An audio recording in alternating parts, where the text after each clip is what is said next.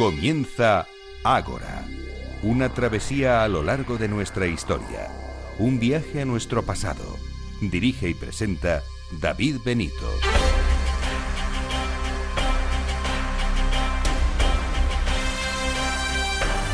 Muy buenas noches y bienvenidos a Ágora, la cita de Capital Radio con la historia. Aquí estamos un nuevo sábado para disfrutar en el interior del Ágora junto a los sabios de hoy. Les hablaremos de lo siguiente. En primer, el primer tema nos llevará hasta el antiguo Egipto.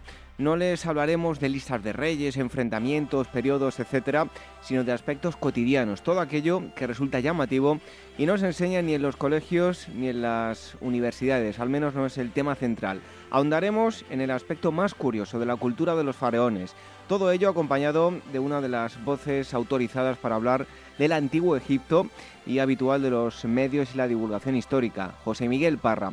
Después, junto a Javier Veramendi, director de la revista Despertaferro Contemporánea, abordaremos la figura de uno de los personajes más conocidos y cinematográficos de la historia, Lorenz de Arabia. Se movió entre su faceta como militar y como arqueólogo. Hoy repasaremos sus más relevantes momentos.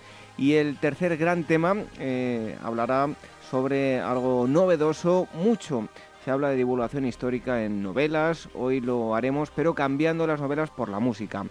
Divulgación histórica a través de la música y recreaciones de diferentes épocas. Nos visita la compositora Jezabel Martínez y tocaremos un gran número de asuntos con ella, principalmente la historia de Irlanda a través del folclore musical.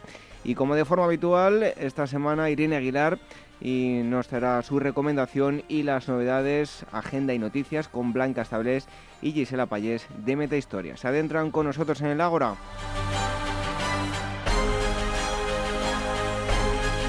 Y vuelvo a recordar nuevamente este próximo eh, martes presentación de mi libro Historias de la Prehistoria en Madrid. Para todos aquellos que nos habéis preguntado, será el 14 de marzo a las 19 horas en la librería Marcial Pons, que está en la Plaza del Conde del Valle de Suchil, número 8, y el metro más cercano es San Bernardo, también el de Quevedo pilla cerca.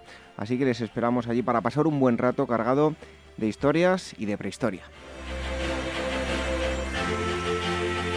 Formas de contacto, dos correos electrónicos, contacto arroba agorahistoria.com y agora arroba capitalradio.es, en las redes sociales, el Twitter arroba agorahistoria, facebook.com barra agorahistoria programa y telegram.me Agora Historia Radio. Nos metemos de lleno en la Asamblea 183, el equipo del programa, la producción y redacción Irene Aguilar, en los controles Alberto Coca y de selección musical Daniel Núñez. Reciba los saludos de David Benito. Comenzamos.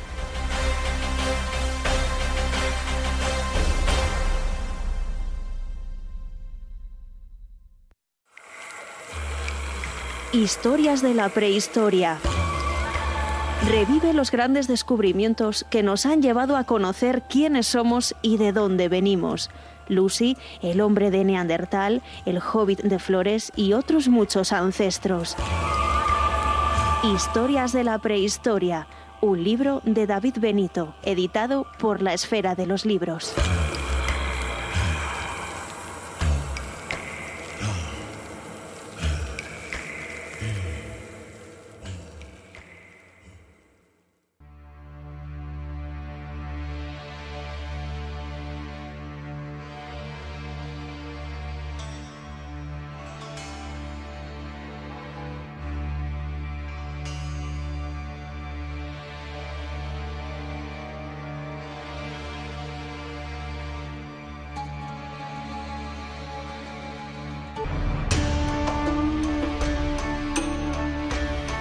Muchas ocasiones ya siempre lo digo, ¿no? Que esta música nos lleva directamente, nos transporta hasta mm, Egipto, porque es uno de los temas que vamos eh, a abordar hoy.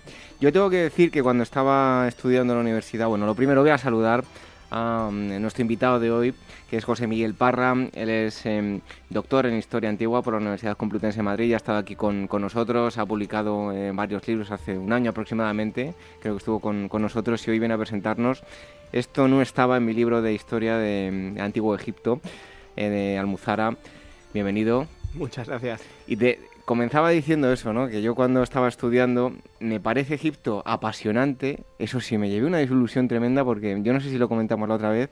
Pero cuando lo tuve que estudiar no me pareció tan apasionante, me pareció más bien aburrido, aburrido, árido. Y si tuviste que estudiar el maravilloso libro, algo desfasado ya, de nuestro amigo o amigos Driotoni Bandier, en esa edición horrible de Eudeva, que parecían fotocopias mal hechas con papel gris, entonces es como que, Dios mío, no me puedo leer esto, es increíble. No fue con ese, pero no voy a decir el libro eh, cuál fue para, no ofender a nadie.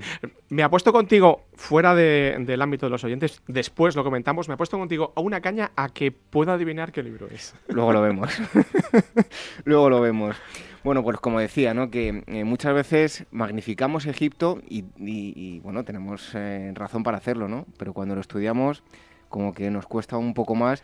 Y este libro aborda esos temas que curiosamente casi no se estudian durante la carrera. ¿no? Es, el, es el objetivo un poco del libro, sacar eh, temas curiosos que la gente quiere, pero que a lo mejor nadie les ha contado. O si se lo ha contado, se lo ha contado con muchas muchas notas a pie de página, que le hace muy aburrida la, la historia. Yo espero que he logrado quitarlas y, darle un poco de, de, alegría al texto. Aún así, cuando hay que decirlo, cuando uno ya tiene una base de, de Egipto, si tiene que estudiar esa parte más farragosa, pues ya se puede disfrutar de, de todo lo demás, ¿no?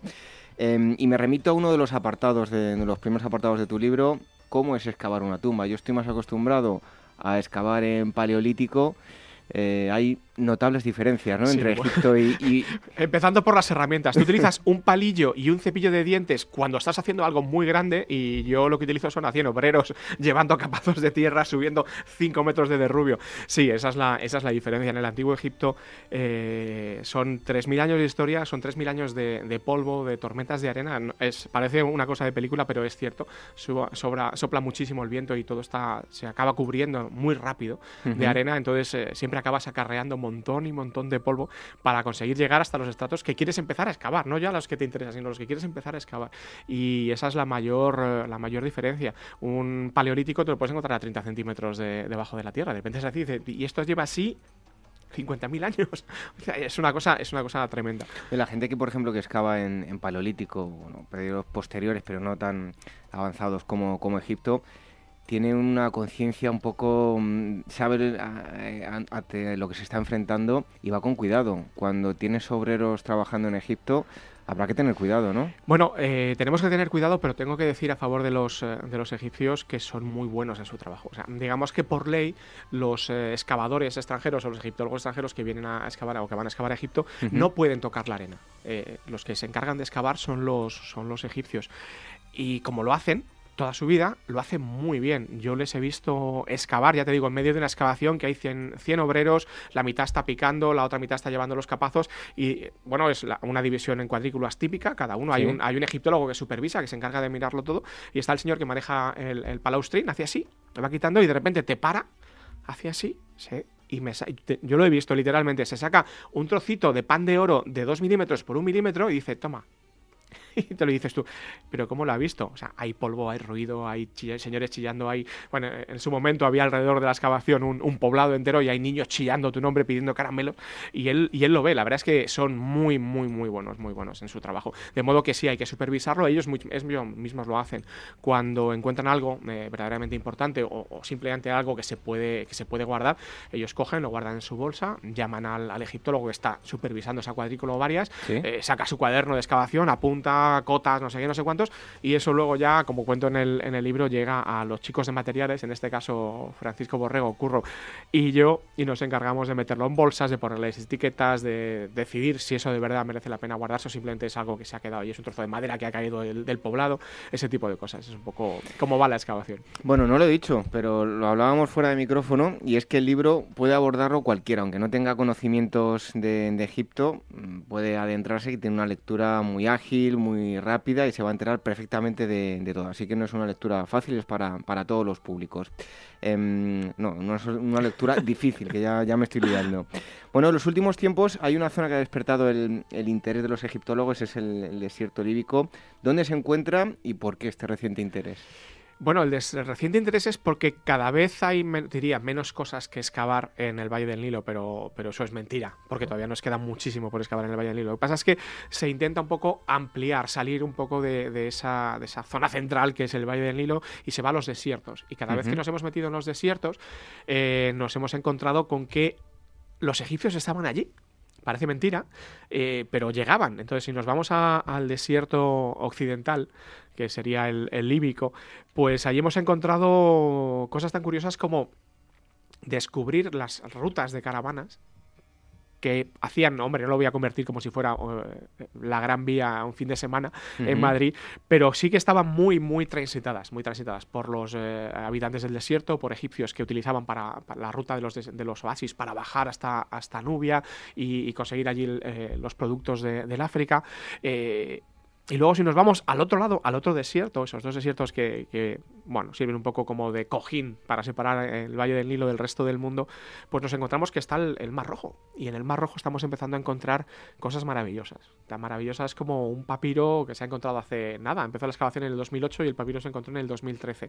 Que nos cuenta uno de los capataces de un equipo de trabajadores de la Gran Pirámide, nos cuenta cómo fue su día a día durante tres meses y nos va diciendo, pues cogía las piedras y las llevaba.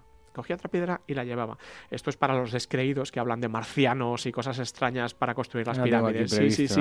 Es, es, bueno, luego hablamos del Wadi el Harsh porque si no me, enrollo porque es lo más divertido para mí del libro casi. Oye, ¿y ahí en el desierto hay ocupaciones? ¿Podemos distinguir, eh, distinguir ocupaciones de diferentes épocas o es algo En este caso tenemos la ventaja de que los egipcios mandaban a la gente, sí, a sudar con sus, con sus burros y tal, pero siempre había alguien que sabía, varias personas que sabían leer escribir y tenían la costumbre de dejar escrito por todas partes eh, quiénes eran y cuál era su faraón. Afortunadamente, gracias a eso, eh, en el desierto las estratigrafías, en Egipto las estratigrafías son muy complicadas, eh, no, se pueden, no se pueden hacer con arena o casi, es imposible hacerlas con arena.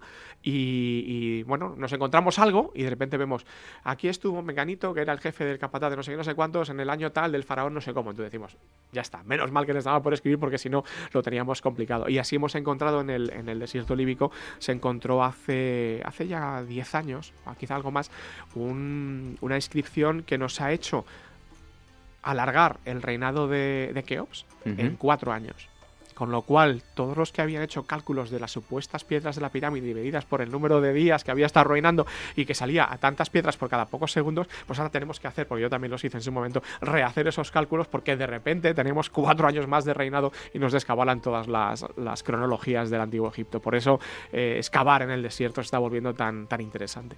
Bueno, si es que la historia se va reescribiendo cada, prácticamente a, diario. En eso estamos, gracias a Dios.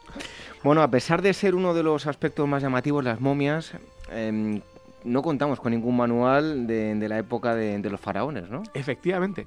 Para los egipcios era algo tan evidente que no nos han dejado nada escrito. Lo más probable es que no nos haya llegado nada, porque los egipcios tenían la costumbre de escribirlo todo pero todo, todo, todo.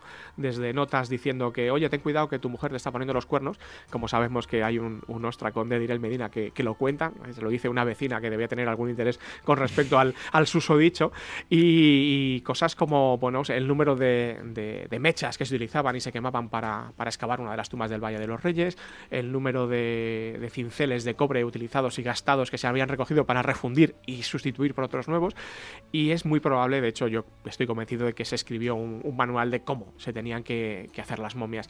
Pero no nos ha llegado hasta, hasta nosotros. Nos ha llegado una cosa parecida, pero si no recuerdo mal es como del siglo I o siglo II antes de Cristo o después de Cristo, que es casi... Un escritor latino ya, Sí, es, casi, es casi romano o romano eh, directamente. Entonces, bueno, eh, no ha cambiado tanto la técnica. De hecho, en la dinastía 21 o 22 es cuando la técnica de modificación es cuando se vuelve más perfecta en el antiguo Egipto, porque no solamente desecan el cuerpo, que eso ya lo sabían hacer, sino que además utilizan pequeñas incisiones en la, en la piel para meter dentro relleno, barro, paja o incluso alguna vez tela eh, y darle una forma más de cuerpo vivo a, a, las momias, ¿no? rellenar un poco o poner, por ejemplo, un tabique de la nariz que se quedaba muy, muy aplanada y ese señor pues tenía la nariz aguileña, le ponían un trocito de madera para que la nariz quedara, ese tipo de cosas, ¿no? Entonces, eh, eso seguramente, seguramente está recogido. Tenemos algún, algún listado de, de, las ceremonias que se iban haciendo según se iban momificando, pero no tengo ninguna que nos dice, haces la incisión en el lado izquierdo, a dos dedos debajo de la costilla, metes la mano, sacas, bueno, porque esto no sé si es un poco, un poco gore para contarlo ahora a estas horas, pero lo cierto es que esa, extracción de los órganos se hacía con los ojos cerrados. O sea, era una incisión de nada, 10 centímetros, 15 centímetros, se metía un, la, señor la mano con un trocito de cuchillo de obsidiana o cuchillo de piedra, metía la mano y empezaba a cortar. Iba sacando, iba sacando. Así es como se hacía la momificación por dentro, antes de meterle sus, sus bolsitas con natrón y esas cosas para terminar de, secar el, cuerpo. Sí que es verdad que seguro que no nos ha llegado, como decías. Hace poco estuvimos hablando, bueno, hace poco ya, hace ya un año y pico, dos años, con un médico que nos hablaba, si no recuerdo mal, es el... Eh, no, no, recuerdo el nombre, un papiro de, medicina, hablaba... Sí, el papiro Evers, hay, hay eh, varios papiros, uno de ellos es el papiro Evers, que, que últimamente se está considerando que pueda ser un un papiro escrito, una copia de un papiro originalmente escrito en la, en la época de las pirámides. ¿Por qué? Porque es un papiro dedicado sobre todo, o casi, casi todos los, los apartados, pequeños capítulos, a, a fracturas. Eso es. Entonces, eso nos hace pensar que, bueno, cuando se construían pirámides y arrastraban grandes piedras, la gente se acababa rompiendo los, los huesos, como hemos visto además al, excavar el cementerio de los trabajadores de, que no marcianos, ¿no? No, no, no, ah, es que desgraciadamente tenemos allí los huesos que nos dicen que estos señores allí estaban arrastrando piedras. Entonces, eh, como sabemos, gracias a esos, a esos huesos que tenían médicos, porque tenemos huesos rotos, pero luego soldados perfectamente alineados. Es decir, que luego ese señor pudo trabajar. Incluso tenemos una, un señor que le amputaron la pierna y después de amputarle la pierna consiguió vivir cerca de 20 años. Eso significaba que había un médico que se encargó de vigilarlo, de cuidarlo.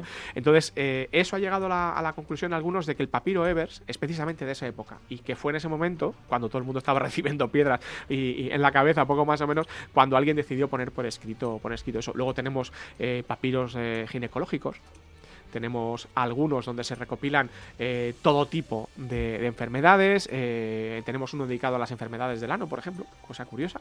Y, bueno, pues los médicos egipcios hay que reconocer que tenían muy buena fama en el, en el mundo antiguo.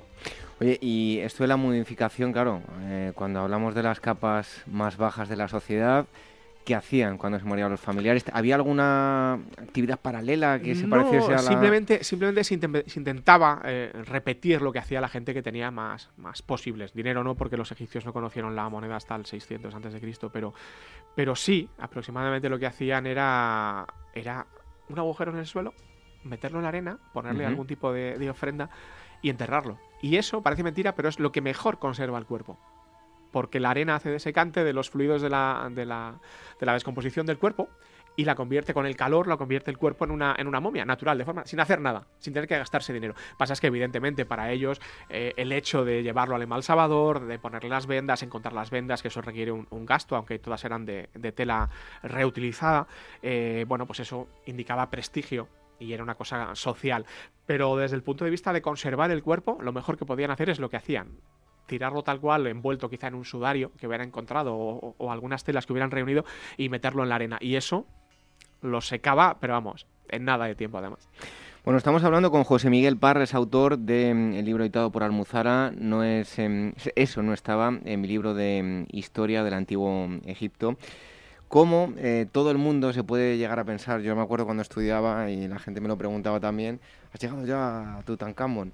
Y al final, cuando llegas a Tutankamón, pues eh, estudias quién es simplemente y, poco más. Tampoco se, se detiene uno mucho en, ver qué hizo, ¿no? Porque tampoco eh, fue tan relevante como la gente puede pensar. Tenemos su tumba, pero a nivel político tampoco tuvo tanta relevancia. Hace, poco estuve en, en Lorca, que tiene una asociación de egiptología formada por, por tipos estupendos. Y nos invitaron a, Nacho Ares, a, Rosa Valdesogo y, y a mí a, dar unas charlas precisamente sobre eh, Tutankamón.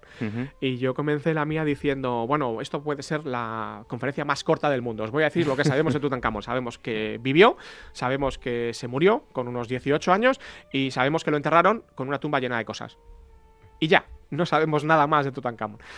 Pero lo cierto es que luego sí hay indicios, porque hay muchas cosas eh, que, que Honegep pone su nombre eh, a ellas, por ejemplo, la estela de la restauración, pero que sabemos, acabamos de saber, o acabamos sabiendo, mejor dicho, que en realidad las hizo Tutankamón y, y Honegep le puso, le puso su nombre. ¿no?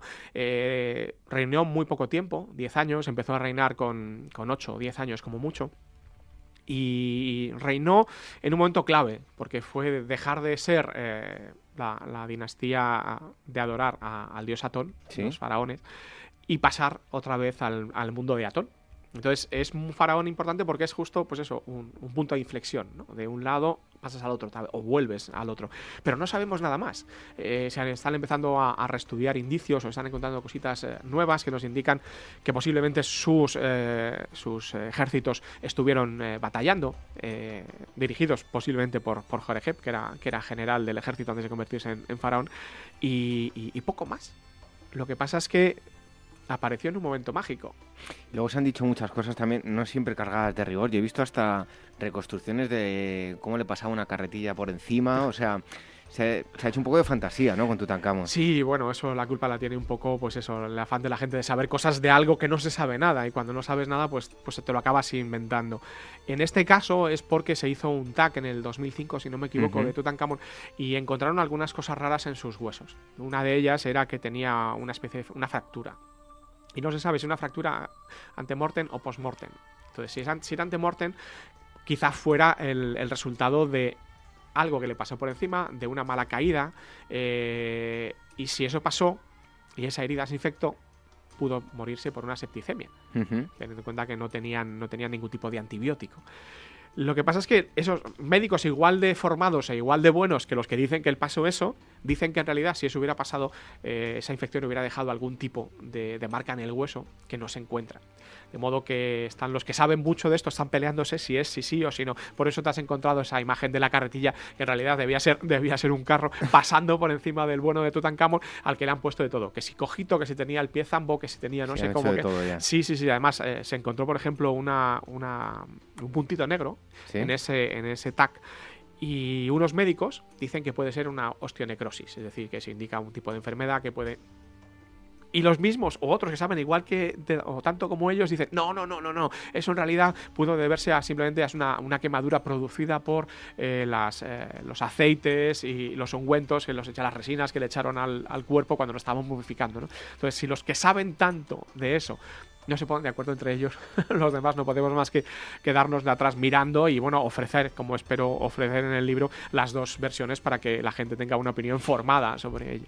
Bueno, en todo caso, si eso sirve para acercarle la historia a la gente, pues bienvenido sea ese tipo de, historias. Lo que sí se han hecho son estudios de ADN recientemente sobre Tutankamón, ¿no? Ah, pero ahí tenemos, tenemos otro problema, tenemos otro problema, porque hay dos eh, campos, como si fueran el, el Atlético de Madrid, el Real Madrid o el Madrid y el Barça, irreconciliables está, eh, por un lado, el señor que inventó la técnica, Svante Paavo, eh, en el Instituto Max, Planck, de, Alemania, que dice que él considera que es imposible extraer ADN antiguo de una momia egipcia.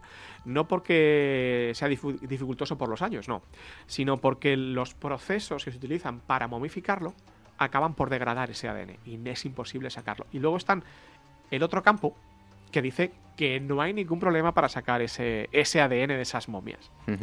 Y bueno, pues eh, utilizando esas técnicas de Svante Paavo, han conseguido eh, extraer muestras de ADN, han conseguido replicarlas, han conseguido hacer lecturas estupendas. Eh, los datos, pues los datos nos demuestran, primero, que la momia de la KV-55 efectivamente es, es Agenatón, que es el padre de, como ya sabemos por los textos, de Amenofis III y la reina Tigi, que es el abuelo de Tutankamón y que las dos momias pequeñitas de, infantes que hay en la tumba son efectivamente hijas o hijos eh, carnales de, de Tutankamón. Sabemos además que la madre de Tutankamón es eh, la, dama, la dama anciana encontrada en la KV-35 y que, esa señora además es una hermana carnal de, de, Agenatón, con lo cual tenemos una de las poquísimas muestras o ejemplos reales de, incesto en el antiguo Egipto. Y luego además tenemos que la esposa de Tutankamón no es la esposa que todas eh, que aparecen en todas sus eh, su ajuar, sino otra señora que resulta que es la, la dama joven aparecida también en la KV-35 todo encaja muy bien. ¿eh? Entonces, no lo sé, a mí el señor Esbante Pavo me da, me da mucha seguridad en lo que afirma. Pero ojalá, ojalá sí lo hayan hecho bien y sean esos los resultados porque encajan perfectamente con lo que suponíamos o podíamos saber. En otras ocasiones hemos hablado aquí de, la mujer en, en, Egipto.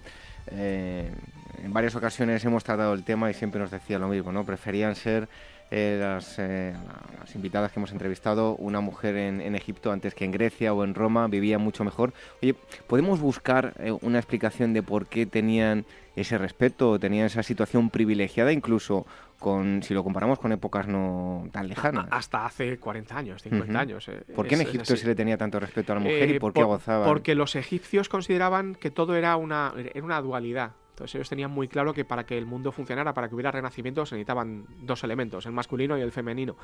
Y se me ocurre a mí que si quieres que haya un principio femenino, tiene que darle todas las facilidades a, las mujeres, que son las que lo representan biológicamente. Y, de ahí yo creo que viene un poco la, esa circunstancia. Y luego además, bueno, pues las mujeres son tan listas como nosotros o más, de modo que si las dejas en un puesto de poder te van a demostrar que, funcionan y funcionan bien. Y así tenemos ejemplos de, reinas que, bueno, llegaban a tener tanto, tanto poder, ¿no? Como, como los faraones. La, reina Tigi, que ya hemos hablado, que aparece mencionada en la eh, correspondencia de Amarna, es decir, los reyes se intercambian mensajes y a la reina la consideran como una igual, como un, alguien que puede ponerse en contacto con el faraón y con la que, bueno, está haciendo política con él. Y, bueno, así, así tenemos muchos ejemplos, hasta Cleopatra VII. Bueno, otro de los temas espinosos es eh. Se ha dicho de todo, que si es homosexual. He escuchado yo eh, decir que es una drag queen, eh, bueno, un revolucionario religioso, en fin que ha dado pie a muchísimas historias, ¿no? Bueno, lo de drag queen no es tan descabellado. En el principio, mm, teniendo en cuenta que una drag queen es un hombre vestido de mujer, que quiere mm, mostrar en sí mismo los rasgos de una mujer. Y eso es un poco lo que aparece en el arte amárnico. No porque le diera por vestirse de mujer, sino porque en el arte amárnico estaban representando en el faraón ¿Sí? los dos sexos a la vez.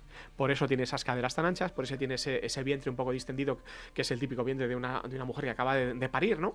Y lo mismo le pasa a Nefertiti. Es curioso, tenemos un bosto que, que es maravillosa, súper guapa, es no sé qué, no sé cuánto, y cuando la ves de cuerpo entero, tiene las caderas anchas, tiene ese, vientre un poco distendido. Recordemos que esta señora tuvo como mínimo que sepamos seis hijas, de modo que, bueno, en esa época eso era duro. Y, bueno, eh, en eso estamos, ¿no? Entonces, es un faraón que, que ha hecho tantas cosas, o que hizo cosas tan extrañas, que ha servido, como tú dices, de excusa para cualquier cosa que quieras pensar desde el momento en que apareció. Mm, pues te iba a contar una anécdota, porque yo cuando estuve en, Berlín fui a ver a, a, Nefertiti y fue, también yo no sé si lo conté en otra ocasión, pero fue entrar en la sala y echarme la mano a la máquina, pero sin siquiera levantarla del suelo y casi se me cae encima un, un gorila de seguridad que Casi me echan del museo, ¿eh? Para hacer una foto, pero se pueden hacer fotos. No, no se puede hacer fotos. Ah, no, ya no. No, no, no, oh, Dios mío. Aquí compre las postales en la salida. Bueno, pero por lo menos tienen postales. bueno, pero eh, fue inexplicable. Casi se me, se me, echa encima, casi, de verdad que casi me, me echaron del, del museo. Em, y te preguntaba esto porque tienes em, aquí hay un, estudio en el que se han juntado ¿no? las, las dos figuras, Akenatón, Nefertiti. ¿De qué se trata este estudio? Bueno, eh, la imagen de Nefertiti es perfectamente perfecta es el busto de Nefertiti, es guapísima, es alucinante. Te quedas mirándola y te quedas obnubilado, como si ves a una estupenda mujer pasando por la calle. Pero nuestro amigo Rolf Kraus, que era el conservador del museo, de la parte egipcia del museo en, su momento, decidió comprobar una cosa. Dijo, esto tiene algo de sospechoso. Y los egipcios utilizaban un canon. Para ellos la figura humana estaba dividida en 18 cuadritos y con eso dibujaban eh, los hombros están en el cuadrito tal, eh, la cintura comienza en el cuadrito cual, los pies ocupan dos cuadritos o tres cuadritos, los hombros tres cuadritos, ese tipo de cosas. Entonces lo que hizo fue superponer en una imagen plana, sin distorsiones, del busto, una cuadrícula de, cuadritos de un dedo. El dedo es la unidad de longitud más pequeña de los egipcios, equivale a un, centímetro y 8 milímetros aproximadamente. Y cuando lo haces, la superpones, te das cuenta de que todos los rasgos de Nefertiti están encajados perfectamente dentro de esos cuadritos. ¿Qué es lo que significa esto? Que nos parece tan absolutamente guapa y perfecta porque es simétrica por completo. Es decir, es completamente falsa esa belleza. Evidentemente era la reina, era la esposa del faraón. Muy fea no debía de ser. Pero lo cierto es que su belleza es completamente irreal. Y además lo comprobamos cuando se coge eh, una de esas imágenes de las estatuas tan conocidas, súper deformadas de, de Akenatón, de la cara, y se superpone, se superpone su perfil al perfil del busto de la reina. Y los dos son exactamente iguales hasta justo por debajo del labio. El faraón tiene más barbilla Sí. que la reina, pero por lo demás, el perfil es exactamente igual. ¿Qué es lo que nos está diciendo esto? Que la imagen que tienen las dos, los dos reines o las imágenes de- del arte amárnico son eh, un hecho político. No hay deformidad por enfermedades, no le pasaba nada a ninguno de los dos, simplemente que este señor tan maravilloso y tan misterioso, como dicen algunos, que era Agenatón, pensó y llevó a cabo una idea, un ideario político religioso que quiso llevar a la práctica. Y el mejor modo de representarlo era mediante la imagen, como hoy en día. En Egipto también había Photoshop, ¿no? Eh, efectivamente, en más caso se, se llamaba, en ese caso se llamaba el, el, eh, escultor Tutmosis. Bueno, también me gusta mucho el paralelismo que, que se hace en el libro entre eh, la Guerra Fría, Estados Unidos y la Unión Soviética, Egipto y Hati, eh, bueno, dos conflictos muy paralelos, ¿no? Sí, además un poco en el mismo sitio, como están ahora. Es, eh, pobrecito, el, el corredor sirio-palestino es eh, el punto de, de darse el- de bofetadas todo el mundo. Y lo cierto es que pasa, pasa. En ese momento en el Mediterráneo occidental había, había dos grandes potencias, estaba Egipto por un lado y, y Hati, los hititas por, por el otro. Y, y bueno, pues era, era una lucha de poder exactamente igual que la que ha habido hasta, hasta hace relativamente poco y está empezando otra vez a, a existir, ¿no? Y el punto de, de fricción, pues eh, es exactamente el mismo, Siria. Otra vez, o desde entonces. En este caso era la ciudad de Kadesh, que siempre había estado de- en, el, en el terreno controlado por los egipcios, que pasó eh, al territorio controlado por los hititas, que Ramsés se fue para allá a recuperarla, que como era un jovenzuelo de 20 años y el, y rey hitita le sacaba unos cuantos años de experiencia y, de política, estuvo a punto de perder. La batalla al final quedó en tablas, pero lo cierto es que cuando se retiraron los ejércitos egi- egipcios, Kadesh seguía del lado de, los hititas. Y, bueno, eh, la historia es divertida, hay unos espías, hay contraespionaje por otro lado, en fin. Es divertido leerlo. Bueno, un- una cosa que ya lo anunciábamos antes, las pirámides. Yo además tengo que decir que hace, además se lo consulté al propio autor, le regalé un, libro a, mi primo de cómo, porque él quería saber cómo se construían las pirámides. Y yo le, regalé un libro de, nuestro invitado, de José Miguel Parra. Em, yo no sé por qué eh, sigue diciendo la gente que es que es imposible hacer una pirámide con la tecnología que tenemos hoy en día. Es imposible hacer lo que hacían los egipcios. O sea, subestimamos al ser humano muchas veces. Sí, sí, sí. No sé por qué la gente piensa que la gente, la, el- el- la gente del mundo antiguo eran idiotas, cuando no, eran igual de inteligentes que nosotros. Hay tanto porcentaje de gente con un 180 de cociente intelectual en el mundo antiguo como puede haberlo hoy. Lo que pasa es que, bueno, que no saber hacer una cosa no, significa que la gente no sepa cómo hacerla. Es una cosa muy curiosa. Y yo lo explico, las pirámides son todas escalonadas. No, la imagen que nosotros tenemos para construir un edificio es cogemos la piedra en el nivel cero, cogemos una grúa y levantamos 200 toneladas al nivel 150 metros de altura. No, así no se hacían las cosas. La Gran Pirámide, por ejemplo, los escalones tienen una media de 69 centímetros de altura. Entonces, lo que se hacía era subir las piedras escalonadamente. Además, estamos descubriendo ahora que, en medio de la pirámide hay un mojón de roca que se deja sin excavar de la misma eh, llanura donde está, de la misma maseta. Y por ejemplo, para que te hagas una idea, en la pirámide de Yedefre, que está completamente destruida, no queda más que ese mojón de, de roca, ese mojón de roca equivale al 40% del volumen construido de la pirámide. Es una barbaridad. ¿Por qué? Porque en una pirámide, en el tercio inferior, está el 80% del volumen. De modo que si con una rampa normal y corriente que sabemos que, que utilizamos, por- lo sabemos porque las hemos encontrado, incluso, incluso en Giza, Sí. eh, consigas alcanzar una, una altura de 20 metros, por ejemplo, que es razonable conseguir, eh, pues de repente tienes más de la mitad, mucho más de la mitad construido de la pirámide. Y a partir de ahí no tienes más que subir poco a poco. Esto lo vemos en la pirámide de, de Keops, que, que está dentro, pues lo vemos cuando, cuando pasan los, los corredores, eh, se puede ver el cambio de roca, pero también se ve, por ejemplo, en la pirámide de Kefren. Si la gente se va, a, a los que vayan a ir ahora a Egipto, que está, que está otra vez cogiendo algo de auge, esperemos. Si se ponen en la orilla, en la esquina, la orilla, en la esquina eh, suroccidental de la pirámide de Kefren, y se fijan en las tres o cuatro primeras hiladas, van a ver una cosa muy curiosa. No está formada por sillares de piedra. Está formada por piedra tallada de la roca, de la propia meseta. Y eso se ve. De modo que tenemos ahí otro montón de volumen de piedra que no está construido, que no es necesario construir. Los egipcios les gustaba construir, pero tampoco eran tontos. En la quinta dinastía, por ejemplo, los bloques, las piedras de las pirámides son casi, casi cascotes. Lo que pasa es que después, la última capa, la construían perfectamente, de una caliza de, de tura perfectamente alineada, y cuando terminaban, era lo más maravilloso de ver. Pero por dentro era un poco chapucilla. Bueno, pero terrícola, terrícola, ¿no? Efectivamente, del todo. A ver si queda ya de una vez por todas claro. No, tendré que repetirlo más veces. Aún no te así preocupes. seguirán saliendo documentales mm, que hacen Sí, sí, sí. En, daño, algún, pero en bueno, algún canal de televisión que tiene un nombre muy raro porque nadie sabe por qué se llama eso y pone Sale, eso. sale con, con los pelos así un poco alocados y salen diciendo estas cosas de, de los extraterrestres. Pero bueno, oye, que vais a encontrar muchísimos más temas. Hemos tocado solo unos pocos. El número pi, la sección áurea, eh, la cuestión del sexo en, en el antiguo Egipto, que eran bastante más recatados que los, rom- que Que romanos, los romanos- y griegos. Sí, ¿no? Sí, sí, por lo menos a la hora de representarlo. Bueno, vais a encontrar muchísimos otros temas en este libro que repito que va a ser eh, muy ameno y muy fácil de leer. Eso no estaba en mi libro de historia del antiguo Egipto, el autor José Miguel Parra y la editorial es Almuzara. Muchísimas gracias por haber estado aquí con nosotros y haber comentado estas cosas curiosas del antiguo Egipto. Un placer, como siempre. Un abrazo.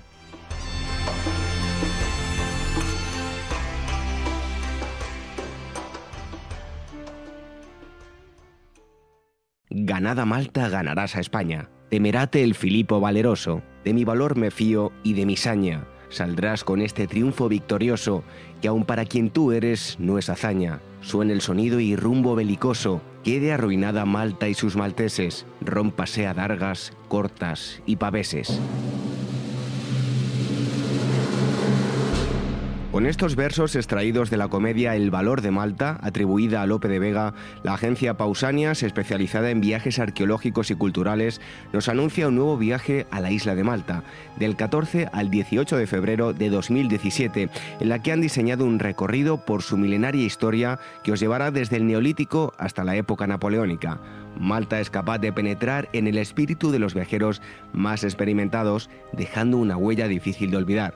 Más información sobre este y otros viajes en su web en pausanias.com o llamando al teléfono de su oficina 91 355 5522.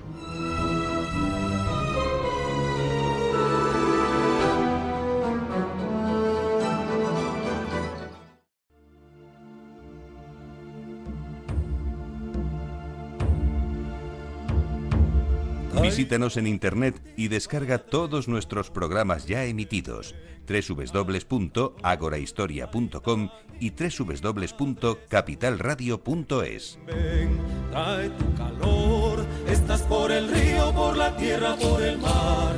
Volando en el viento, el poder de Dios está. Estás por el río, por la tierra. Esta por música el que escuchan, Cantos a la Tierra, Taita Inti, hace alusión a una de las muchas recomendaciones que nos va a traer hoy Irene Aguilar, porque nos va a hablar de algo que engloba muchos asuntos, que, de los que ustedes pues, pueden a- aprender. Irene Aguilar, buenas noches. Buenas noches. Como digo, que hoy nos vas a traer muchas recomendaciones porque nos traes una revista, ¿no? Efectivamente, y como todas estas revistas tienen una cantidad de dossiers y, y en concreto esta la verdad es que da, da una buena vuelta por, eh, por la historia y, tanto a nivel temporal como geográfico. Bueno, pues desglósanos a ver qué artículos interesantes nos traes en este National Geographic número 158. Bueno, pues este, eh, esta revista tiene un dossier principal sobre, sobre el Panteón de Roma y, y entonces pues eh, te cuenta a nivel cronológico la historia de la, de la construcción de este, de este gran panteón, panteón que se conserva hoy eh, muy bien, ¿no? Entonces, eh, bueno, pues la, base de, este, este edificio eh, se fecha en el, 20 el año 27 a.C., cuando Agripa levanta lo que digamos es la estructura original, ¿no? en, en honor a Augusto, que fue el primer emperador. Pero luego el que realmente manda a levantar el, el panteón que conocemos hoy es el emperador Adriano, ¿no? en el año 118-125. Y eh, después el, el pontífice Bonifacio eh, IV consagra el panteón como iglesia cristiana. Entonces, pues hay un, hay un dossier magnífico sobre, sobre esta construcción, sobre la idea original, aspectos arqueológicos, eh, mapas, eh, donde, donde, tenía que estar localizado, donde terminó, terminó su construcción, etcétera, ¿no? Muy, muy completo y para los amantes de la, de la arquitectura, pues es, eh, la verdad es que es un dossier fantástico. Y ese es el centro de, esta revista, ¿no? Pero luego tenemos pues un, un, una especie de, de, dossier sobre Francisco de Asís, que fue pues digamos, el fundador de, la orden franciscana, ¿no? Él crea una comunidad pues de, de, predicadores itinerantes que a su modo de ver tenían que, que vivir en la más absoluta pobreza, ¿no? A semejanza de Jesús. Y además eh, este, este hombre también funda en el 1212 la, una orden femenina, ¿no? la conocida como las, las clarisas. Y luego además hay un, hay un pequeño apartado sobre eh, los milagros de Francisco según el pintor Giotto, ¿no? Entonces tienes los, los, cuadros con un comentario de, de, esos milagros, muy interesante también. Eh, hay un dossier también sobre los últimos de Filipinas, la defensa de Valer, que se relata, bueno, pues cuando perdimos eh, la colonia Filipinas a manos de los, de los americanos en el siglo XIX. Al parecer pues hubo se hizo una película hace poco también sobre sobre este episodio histórico. Tuvimos a los actores a los uy, a los actores a, a, los autores de uno de los libros de, de, referencia a este tema estuvieron aquí con nosotros pero aquí pueden leer ustedes también pues un resumen de, de lo que ocurrió. Efectivamente de, de cómo resistieron pues eh, un centenar de soldados españoles no eh, casi casi un año resistieron y luego también a destacar pues, eh, una, unas páginas sobre las carreras de carros, eh, bueno, pues que eh, la verdad es que está muy completo también, habla sobre los, los, bizantinos, el hipódromo de Constantinopla. Luego hay otro sobre el Museo del Cairo, muy interesante y curioso sobre cómo Auguste Mariette, que fue un francés apasionado de Egipto, pues, pues funda uno de los primeros museos en el Cairo y después todos los museos que se han ido eh, ampliando y, construyendo, ¿no? Eh, que albergan pues todas las, eh, los gran, grandes descubrimientos hechos en Egipto e importantes, importantes restos de las momias de faraones también. A destacar también una, unas páginas sobre la Iliada de Homero, las caravanas del desierto, ¿no? Petra y Palmira, ambas como dos puntos de parada de, de, caravanas ¿no? y de comerciantes. Y luego, eh, sobre la revolución de las letras de metal, eh, Gutenberg eh, descubre en 1450 unos mecanismos para fabricar letras y, tipos metálicos para hacer textos, imprimir textos idénticos, ¿no? todo el tema de, la imprenta y de este artesano alemán. Y finalmente, pues una, unas páginas sobre En busca de, del dorado, en 1540 pues empieza a difundir por América la creencia de que existía una ciudad eh, hecha de oro incluso y eso pues eh, eh, provoca que muchísimos almirantes y, y, buscadores y arqueólogos españoles e ingleses pues digamos que compiten ¿no? por descubrir esa, esa ciudad del Dorado durante, durante varias décadas ¿no? y para y, terminar, sí te iba a decir yo, que va de abuelos la cosa, ¿no? Efectivamente, efectivamente.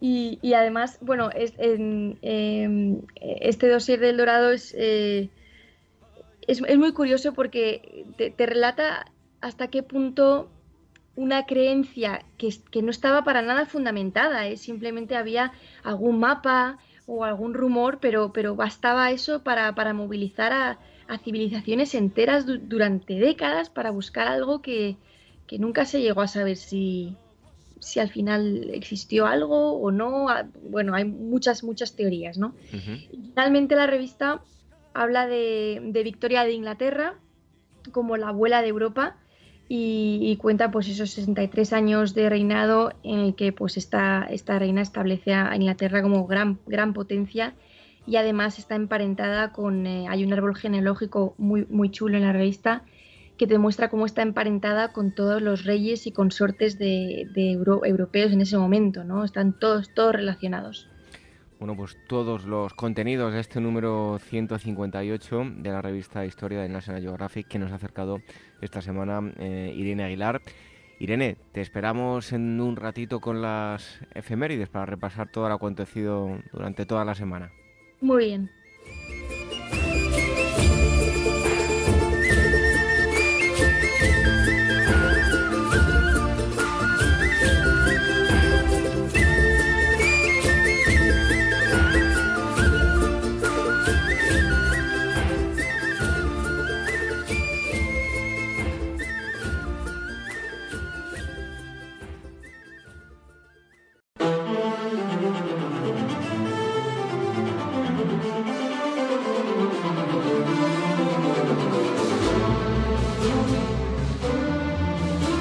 Este mes, con despertaferro antiguo y medieval, sigue a las huestes del Cid Campeador, desde su destierro de Castilla hasta la conquista de Valencia. Descubre los orígenes del Rodrigo histórico, sus campañas militares y la realidad política y militar de una sociedad de frontera en pleno periodo de la Reconquista. A la venta en librerías, kioscos, tiendas especializadas y despertaferro-ediciones.com.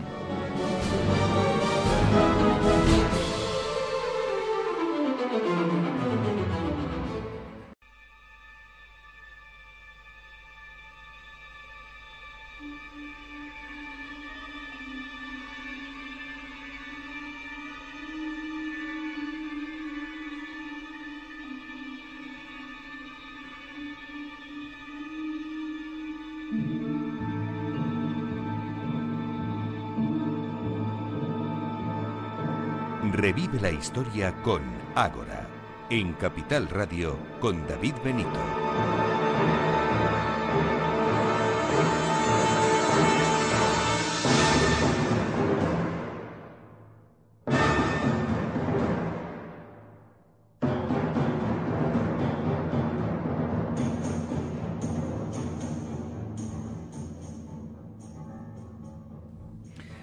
Desde luego esto me hace retroceder en el tiempo y me estoy imaginando eh, un sábado, un domingo después de comer con mis padres, viendo la televisión ahora que suena la, la, melodía.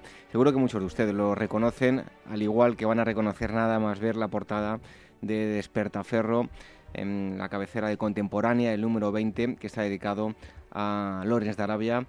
Y tenemos aquí a, a su director, a Javier Beramendi. Javier, muchísimas gracias por estar aquí nuevamente en Ágora. Pues nada, ya como digo siempre, gracias a vosotros por invitarnos. Yo no sé si esto te recuerda a ti también a un sábado o domingo después de comer viendo la película. Sí, bueno, era, es de estas películas clásicas y además, eh, bueno, con esta banda sonora de Maurice Jarre, que es absolutamente fantástica, ¿no? Uno de los grandes hitos de, de la música en el cine. Bueno, ahora hablaremos del Lorenz de Arabia no cinematográfico, sino el histórico, pero antes de nada, ¿por qué ha suscitado tanta expectación, tanto interés Lorenz de Arabia, ya no solo por la película, que, ha hecho mucho, pero sino a nivel popular ha creado muchísimo interés, ¿no? Pues eh, hay varios motivos. Yo creo que ya desde, desde nada más terminar la guerra, eh, hubo un periodista norteamericano, Lowell Thomas, que le hizo bueno, una serie de fotos y organizó un espectáculo que primero pues eh, se difundió, digamos, o se movió por Nueva York, era un espectáculo pues muy de la época, ¿no? Pues había fotos, había reproducciones eh, en pantalla, había bailarinas orientales eh, en el escenario, en fin, todo esto. Este espectáculo luego se trasladó al Reino Unido eh, y bueno, pues allí se dieron cuenta de que mira tú por dónde tenían un héroe en el escenario aquel olvidado y aquí empieza pues un poco la leyenda de Lores de Arabia, ¿no? Él luego pues escribe sus memorias de guerra, Los siete pilares de la sabiduría, un libro bien tocho, bien tocho, eh, delicioso de leer, lo he dicho siempre, una, me escribía muy bien uh -huh. eh, y donde va contando bueno pues toda su visión de aquello que sucedió y después pues tenemos este personaje enigmático, eh, la atracción que, que, siempre ha ejercido Arabia en Occidente, no, las mil y una noches, los espejismos. Y, y, la película, y la película que por supuesto pues retoma el mito y, y lo vuelve a poner de candelero en su momento. Bueno, pues eh, Javier Benamendi no es un espejismo, como puede, eh, se puede uh, ver en, la película en, ciertas ocasiones, eh, sino que está aquí con nosotros para hablar de Lorenz de Arabia. Y es que podemos hablar del mundo árabe antes y después de, de Lorenz de Arabia. Durante muchos siglos eh, bueno, aportó muchísimo a, la civilización el mundo árabe. ¿Qué diferencias básicas hay entre el antes y el después? Sí, así fue una de las grandes culturas de, toda la zona mediterránea y, de Oriente. Eh, pues eh, si nos fijamos en el mundo árabe, eh, vamos a delimitarlo un poco, ¿no? Es decir, de, de, sur a norte, pues podemos ir desde Yemen hasta la frontera norte de Siria, de este a oeste, pues desde Irak hasta Palestina. Eh, si nos fijamos en este mundo árabe, podemos incluir Egipto, pero ya, ya estamos alejándonos un poquito. Eh, hay que tener en cuenta que son diferentes eh, culturas. Eh, pues fundamentalmente están bajo el dominio del Imperio Otomano. Es decir, en ese momento los árabes han perdido su autonomía, el califa está en Constantinopla y ellos, pues bueno, están divididos en una serie de territorios, de vilayatos, eh, dominados, eh, digamos, bajo administración directa del Imperio Otomano, o en una serie de eh, emiratos más o menos independientes, pues como el de Necht, como el del Hejaz, donde están Medina y la Meca, que es el más importante, digamos, simbólicamente, o eh, pues eh, Jabal Shammar, en fin, Yemen, todo este tipo de, de regiones. ¿no? Sobre todo hay una fragmentación y una falta de autonomía política en general. Bueno, la Primera Guerra Mundial se desarrolla en escenarios de prácticamente todos los continentes, franceses y británicos. Em, eh, entendieron la importancia ¿no? de controlar la parte oriental del, Mediterráneo. Eh, por ello, las actuaciones de los británicos pues estaban muy estudiadas. ¿no? ¿Cuál era su estrategia? Pues los británicos, el gran, eh, digamos, el gran elemento que tienen allí es el canal de Suez, ¿no? Es la vía rápida de comunicación con la India, que sigue siendo la, colonia, la, joya de la corona. de la India vienen tropas, de la India vienen recursos, de la India pues vienen, vienen muchos medios y obviamente eh, la amenaza turca sobre el canal de Suez, que se materializa eh, casi desde el principio de, la guerra, es decir, nada más entre los turcos en, la guerra ya lanzan un asalto contra el canal de Suez, pues es extraordinariamente importante. Un segundo elemento importante de la estrategia británica en la zona es el petróleo de Irak. Es decir, los barcos de, digamos, los grandes barcos de guerra empiezan a pasar del carbón al petróleo y bueno, pues el que digamos domine esas fuentes de suministro, pues eh, se asegura, eh, bueno, todos sabemos hoy en día la importancia que tiene el petróleo, ¿no? Que sigue siendo lo mismo, ¿no? Era el momento en que aquello empezaba a tener eh, relevancia y claro... Y no ha dejado de tenerla. No ha dejado de tenerla y no se podía permitir que los turcos que controlaban esa zona políticamente, pues impidieran el, el acceso, ¿no? Y, y, un tercer elemento, pues es el de los, el de los pueblos musulmanes, es decir, los británicos tienen eh, pues, importantes eh, poblaciones musulmanas en su colonia, pues tanto en Egipto como en la India, eh, aunque en la India, bueno, se, digamos, tienen un ten con ten político con los hindúes, se crean partidos mixtos, partidos de cada religión, en fin, el digamos, el proceso de, de independencia de la India y el proceso político en la India es mucho más complejo y no lo tratamos en el número más que muy de pasada para mencionarlo. Eh, pero bueno, ellos tienen ahí una serie de situaciones. Además, eh, Egipto tiene tanto, pues, pues, tanto a los otomanos a un lado como a los Senusi en, en Libia, que es una secta islámica eh, también que habían estado bastante activos pues, del otro lado. En fin, todo esto hace que ellos tengan que tomar medidas muy importantes para asegurarse la zona. Una de ellas es un intento de echar a los turcos de la guerra desembarcando en Galípoli, eh, y es un número que ya hicimos en su momento. Y otra de ellas, pues eh, son las dos ofensivas que ya mencionamos en este número, pues subiendo por Palestina y eh, subiendo o intentando subir por el, por el Éufrates, por lo que era la Mesopotamia, ¿no?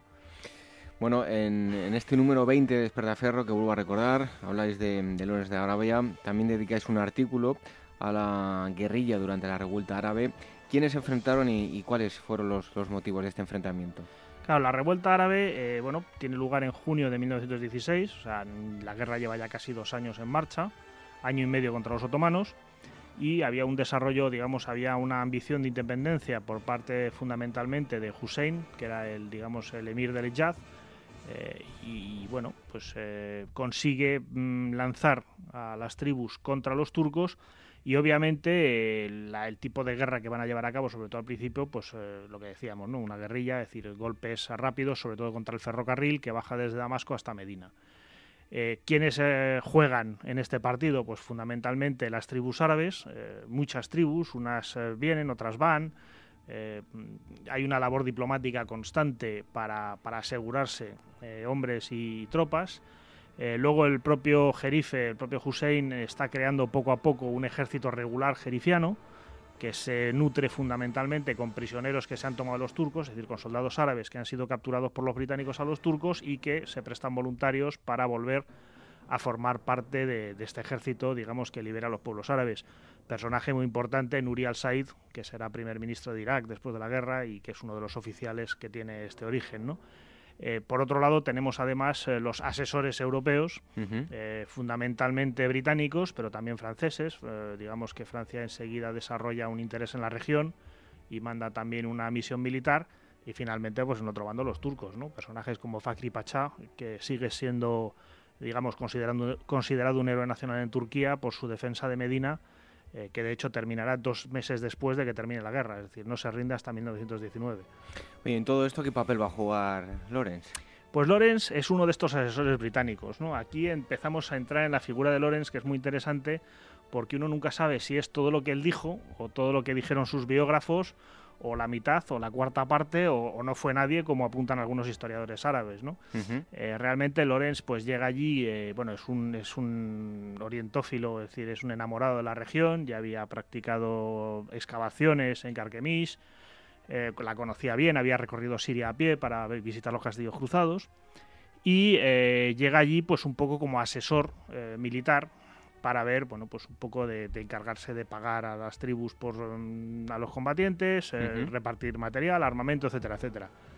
Y parece que poco a poco pues va consiguiendo una relevancia, sobre todo junto al emir Faisal, que es uno de los tres hijos del rey Hussein, Omar Sharif en la película, eh, y que bueno pues le va a permitir ya quedarse en Arabia e ir participando o, impulsando o, siendo el chico de los, de, de los dineros, por decirlo de alguna manera. Esto, insisto, depende de las muchas versiones que hay sobre el personaje, eh, hasta el final de la guerra, ¿no? hasta la toma de Damasco el 1 de octubre y, ya tres días después, el 4, pues él pide licencia para volverse a Inglaterra porque dice que está harto de todo aquello.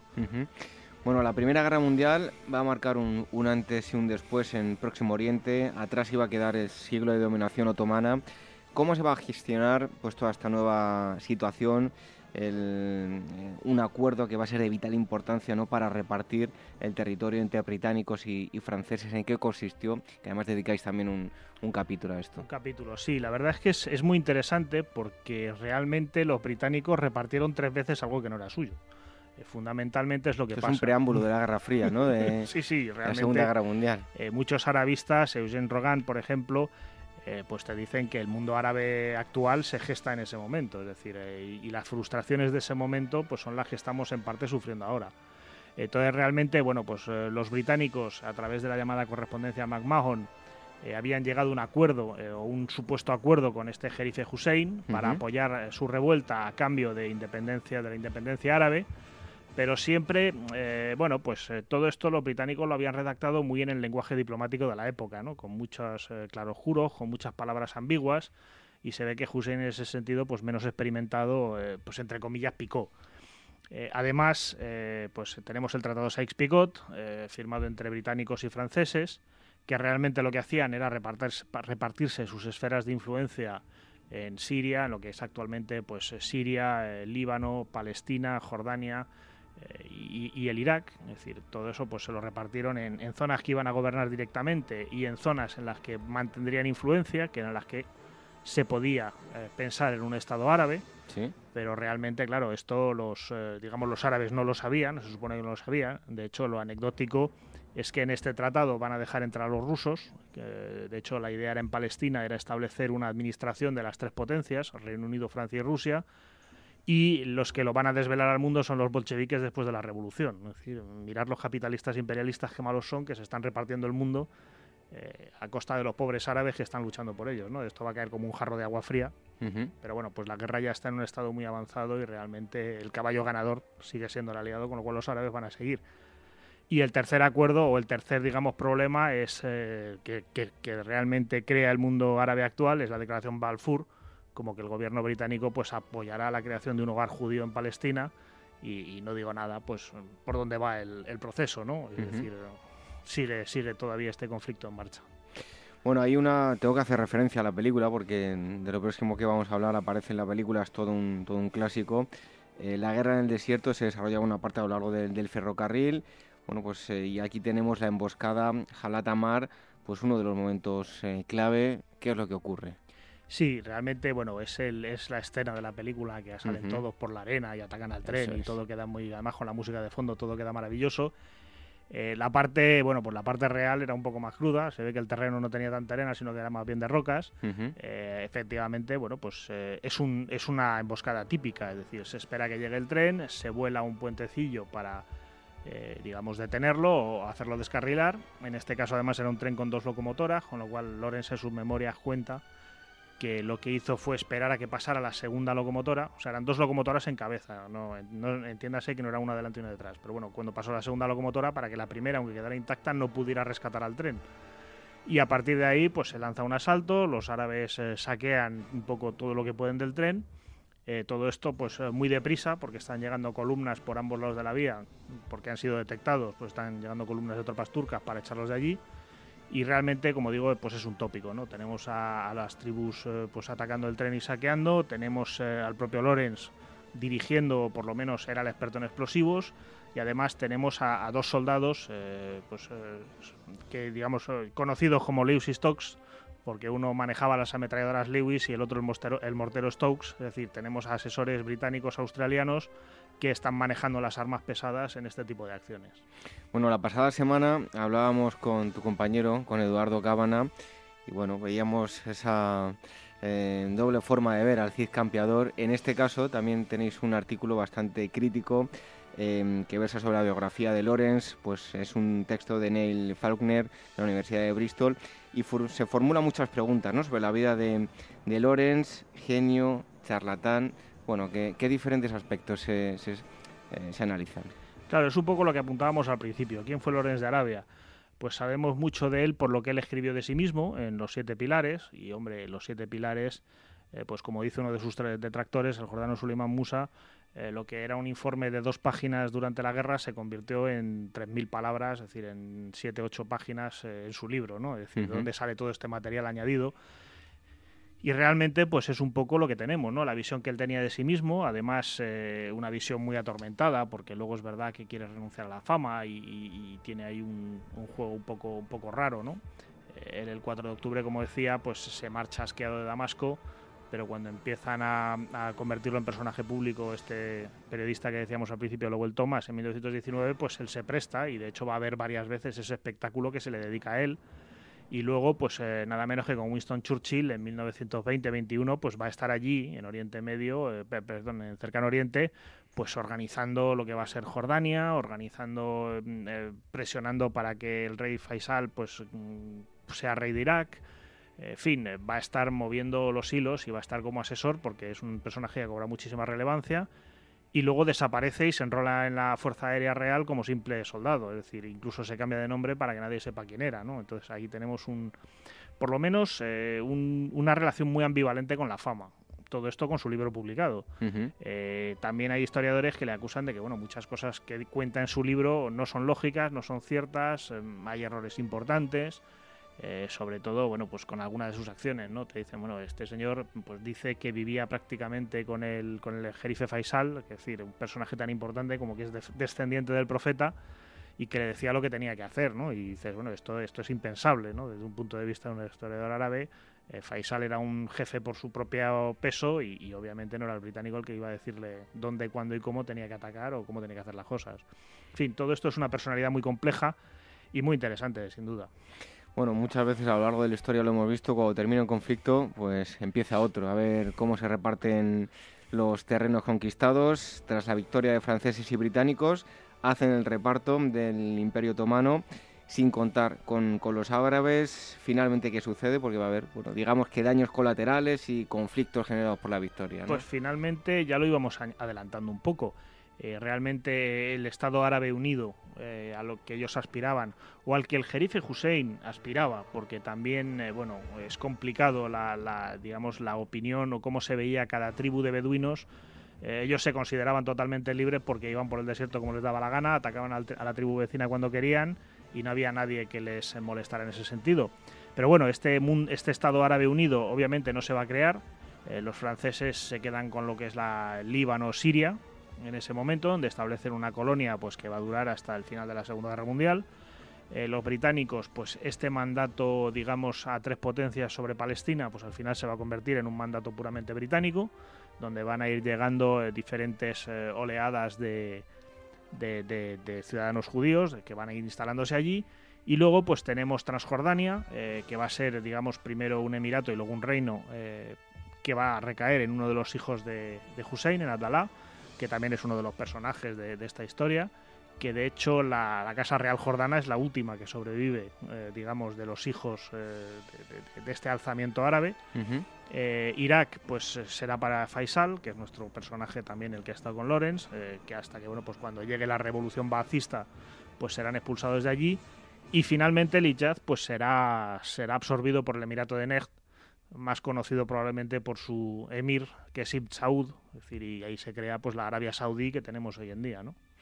Bueno, Lorenz de Arabia y el Cid Campeador. Vaya dos personajes con los que habéis salido este mes. Sí, sí, ¿eh? hemos salido orientalistas eh, de un lado y de otro. uno a Pegando cada fuerte, extremo. Occidentales y árabes, uno a cada extremo del Mediterráneo. Bueno, Lorenz de Arabia, el número 20 de Despertaferro Contemporánea, ya lo tienen todos ustedes en los kioscos, em, se lo recomendamos. Hoy ha estado con nosotros eh, su director de Despertaferro Contemporánea, Javier Pelamendi. Muchas gracias, hasta el próximo día. Pues nada, a vosotros, hasta el próximo número.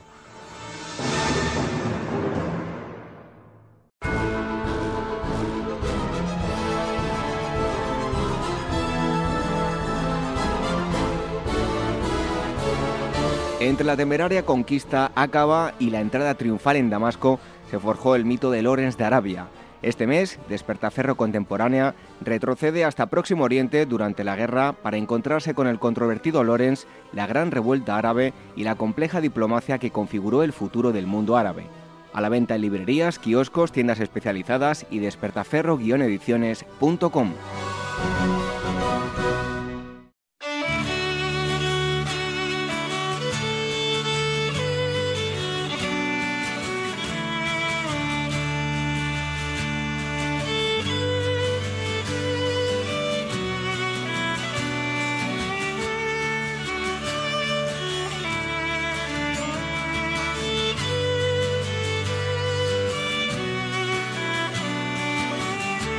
Revive la historia con Ágora, en Capital Radio con David Benito.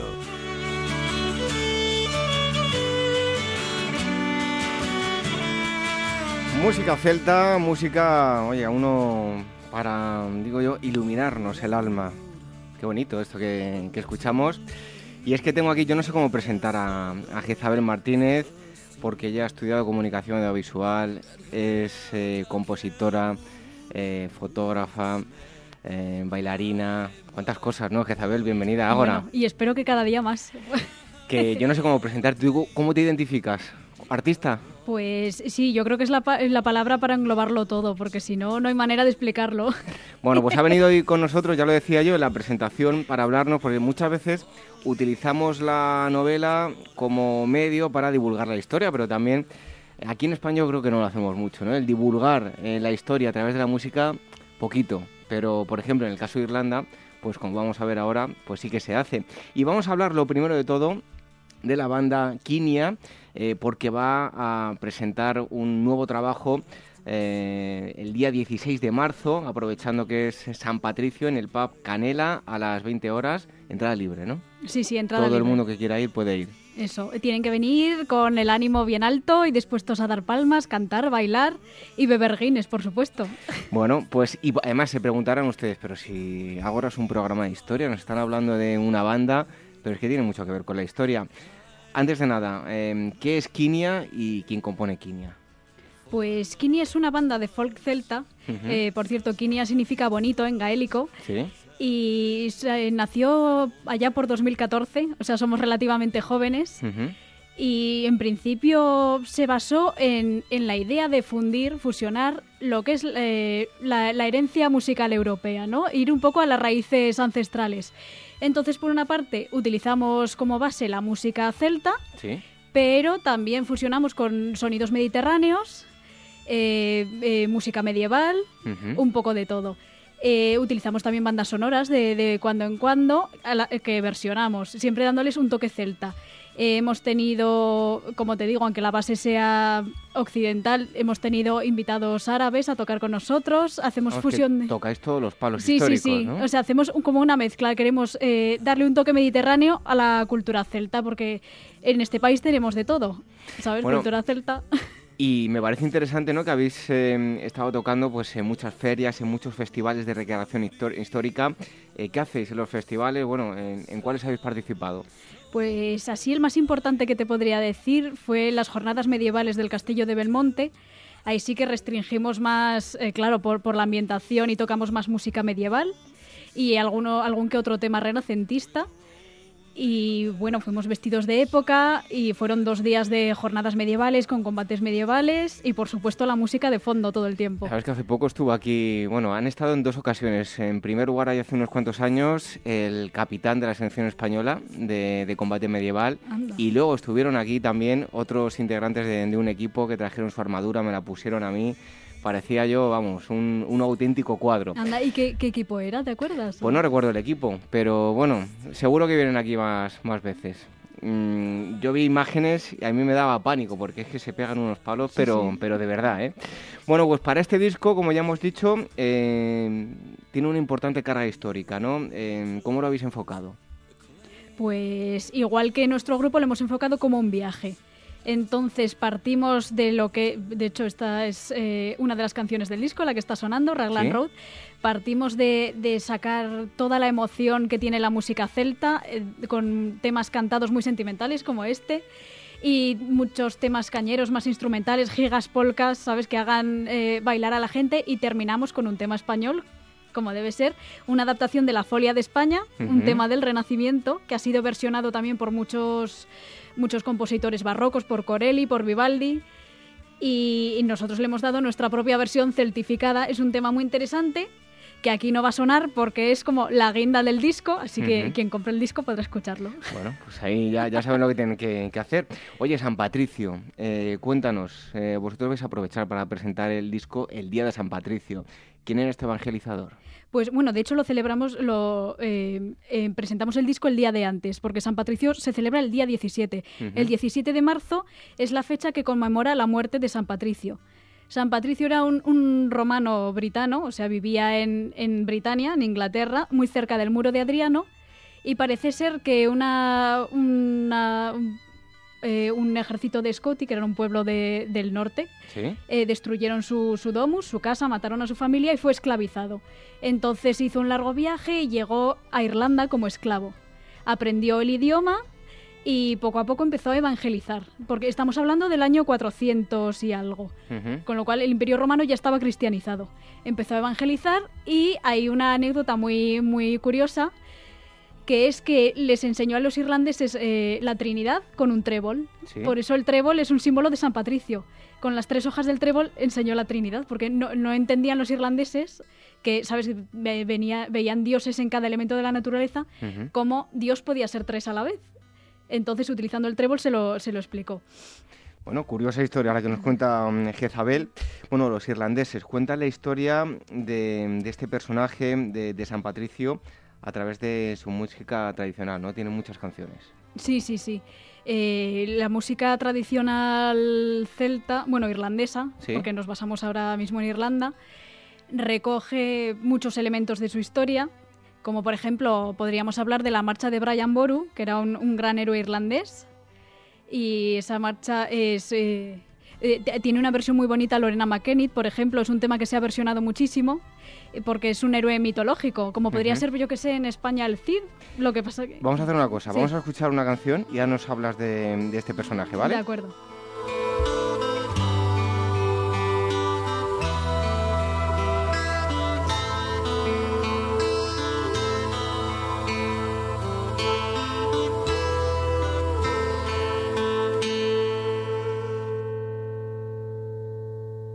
Bueno, precisamente nos hablabas de, este personaje, ¿no? De eh, Brian Boru, una, esta es la marcha, escuchamos la canción y ahora sí, háblanos de este personaje. Pues este, este personaje eh, fue un gran héroe irlandés del año 1000 y se convirtió en, un, en el gran rey de Irlanda. Entonces, eh, es un gran rey que luchó contra los, los vikingos. Si sigues la, serie de vikingos, verás que, que por aquella época empezaron a hacer sus incursiones tanto por Inglaterra y con la, el asalto al Lindisfarne, por ejemplo, y luego ya bajaron al Mediterráneo y bueno, llegaron también a Irlanda. Lo que pasa que en Irlanda resistieron los irlandeses muchísimo. Entonces, este gran rey tuvo, tuvo mucha mano en eso. Y esta es la, la, melodía que conmemora a este gran personaje. Y hay canciones también, Jezabel, que, que nos hablan de la, rebeldía, la rebeldía eh, irlandesa, pues de la vida cotidiana, eh, pero sobre todo, ¿no? De lo que hablaba yo, de la rebeldía contra el Imperio Británico, ¿no? Sí, el pueblo irlandés, aunque parezca que están así siempre de fiesta, eh, sonrientes y tal, es un pueblo que ha sufrido muchísimo, muchísimo, muchísimo. Y bueno, fueron eh, invadidos por los británicos. Irlanda fue conquistada en el siglo XVII por Oliver Cromwell. Y desde entonces el pueblo irlandés fue esclavo en su propio país. Fue sometido, no podían tener la propiedad de sus tierras el trigo que se cultivaba tenían prohibido comerlo, todo ese trigo iba a Inglaterra. Y, así han estado siglos. Entonces, a través de sus canciones, es como un poco como la música espiritual negra, o sea, a través de sus canciones han plasmado todo su dolor, toda su nostalgia por su tierra y, a la vez toda su alegría por vivir, porque tenían un contacto con su tierra que está viva completamente. Irlanda es un país completamente mágico. Y entonces... Eh, por una parte, podemos encontrar eso. Eh, hay una canción, por ejemplo, que se llama The Bold Finian Men, que los, los eh, finian o fenianos, por traducirlo así un poco al castellano, pues es un término que se utiliza para referirse a los nacionalistas irlandeses. Es decir, desde el siglo XVII que, que estuvo sometida Irlanda hasta el siglo XX que tuvieron su guerra civil, pues ha habido rebeliones, ha habido, pues eso, el pueblo irlandés estaba tan oprimido que tenían que, que rebelarse. Entonces, a partir de 1850, después de la gran hambruna, no sé si sabes que hubo una gran hambruna porque hubo un hongo que dañó toda la cosecha de patata y como los irlandeses tenían todavía prohibido comer el trigo, solo podían alimentarse de patatas. Eran el 80% de la población irlandesa estaba en el umbral de la pobreza. Y Irlanda en pocos años perdió eh, un gran porcentaje entre los que murieron por esta hambruna y los que emigraron a Estados Unidos. Y entonces a partir de ahí surgió un nacionalismo irlandés, porque entre el sometimiento y ya la crisis de la patata, veían ahí la pobreza, la hambruna y, demás, pues salió el movimiento feniano este que se oponían al dominio británico de Irlanda. Y hay una canción preciosa que versionan los Dubliners que se llama The Bold Fenian Men, que habla de estos hombres que se rebelaron. Bueno, como pueden ver ustedes, eh, que no es mentira, ¿no? Que, muchos utilizan la novela histórica para divulgar y otros eh, la música, aunque, como decía yo al principio, no sea habitual que, lo hagamos aquí en España. Em, eh, temas de rebeldía irlandesa contra el Imperio Británico, pero también tenemos temas musicales que hablan de la vida cotidiana, de la diversión en, en los pubs, cómo era esta vida. claro, claro. Eh, ten en cuenta que en Irlanda dicen que en un mismo día puede haber eh, todos los tipos de clima que, que, puede haber en un año, por ejemplo, en España. Puede eh, estar soleado por la, por la mañana, llover, estar nublado el resto del día. Entonces, la vida en el pub era muy importante. Era un sitio cálido en el que la gente se reunía a beber, a tocar música. Como hemos dicho, la música es que es el eje de la vida. La música, la danza, la canción. Y ahí, bueno, eso, eh, hay una canción muy, muy famosa del siglo XVII que se llama Whiskey in the Jar, que hemos versionado nosotros. De hecho, es el primer tema de nuestro disco. Y es un tema divertidísimo. Mira, mira, aquí está sonando. vamos a escuchar un momento. Vale.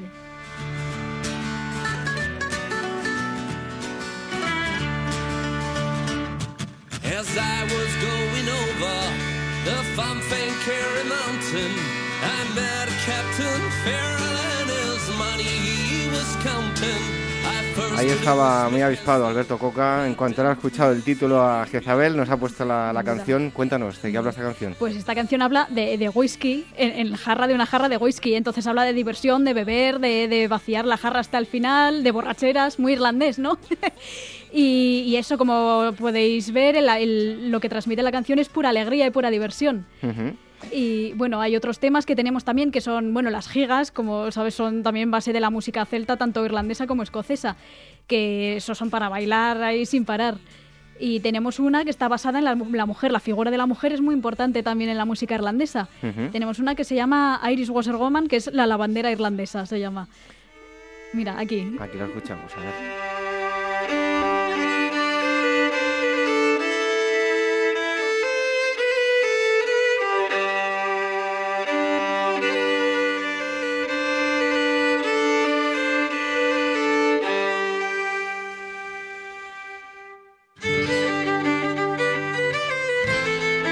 Tema musical que trata sobre la mujer, ¿no? Eso es, en este caso una lavandera, porque la, mujer irlandesa también, bueno, se parece mucho la vida en Irlanda a la vida en España, en el sentido de que han tenido una base católica.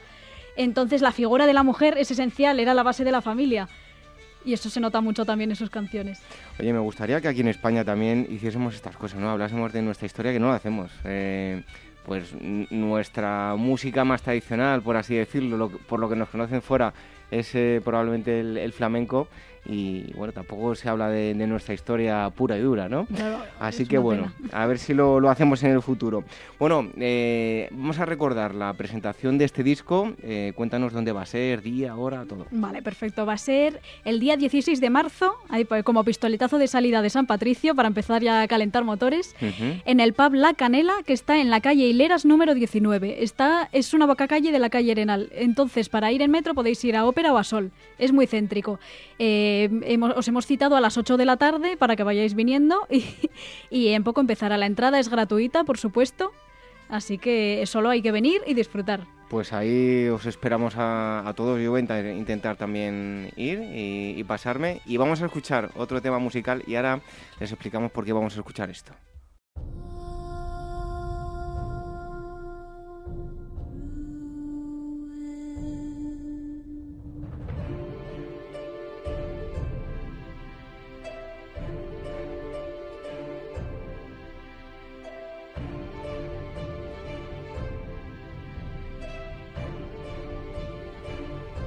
Y decía yo al principio, es que hace muchas cosas. Eh, Jezabel es compositora y además hace la música de la recreación histórica. Este año también lo va a hacer, de la Paz de las Alpujarras en Almería, que estamos escuchando eh, ahora mismo. ¿En qué consiste? Pues esta es una recreación histórica que se, se hace en un pueblo muy pequeñito que se llama Padules. Y eso se recrea precisamente la, la Paz de las Alpujarras. Es un evento de recreación del Renacimiento en la época de Felipe II, y todos los trajes eh, son de, de, una fidelidad histórica pasmosa. Han contado con asesores históricos, de hecho la, asesora histórica que asesoró toda la creación de vestuario es una amiga mía que se llama Mabel Villagra, que ha trabajado en, series de televisión como Isabel, por ejemplo, lo último que ha hecho es La Catedral del Mar. Es una gran asesora histórica y arabista y entonces necesitaban un compositor que hiciera una música que tuviera ese toque histórico, que supiera de historia, pero a la vez un toque épico, es decir, que fusionara un poco lo histórico, pero con licencias creativas. Y como yo había hecho recreación histórica ya con otros grupos y había estado en varios eventos, pues me llamaron a mí. Oye, un, escritor cuando tiene que eh, hacer un texto, pues ya sea novela o no, un, un ensayo, pero de corte histórico, pues se documenta, bueno, tiene su proceso creativo, ¿no? Pero en el caso de la música, cuando tienes que hacer una música para eh, centrarte en un determinado periodo histórico, ¿cómo es ese proceso creativo en, tu caso? Ah, bueno, en mi caso la música, la música y la historia me han gustado desde siempre.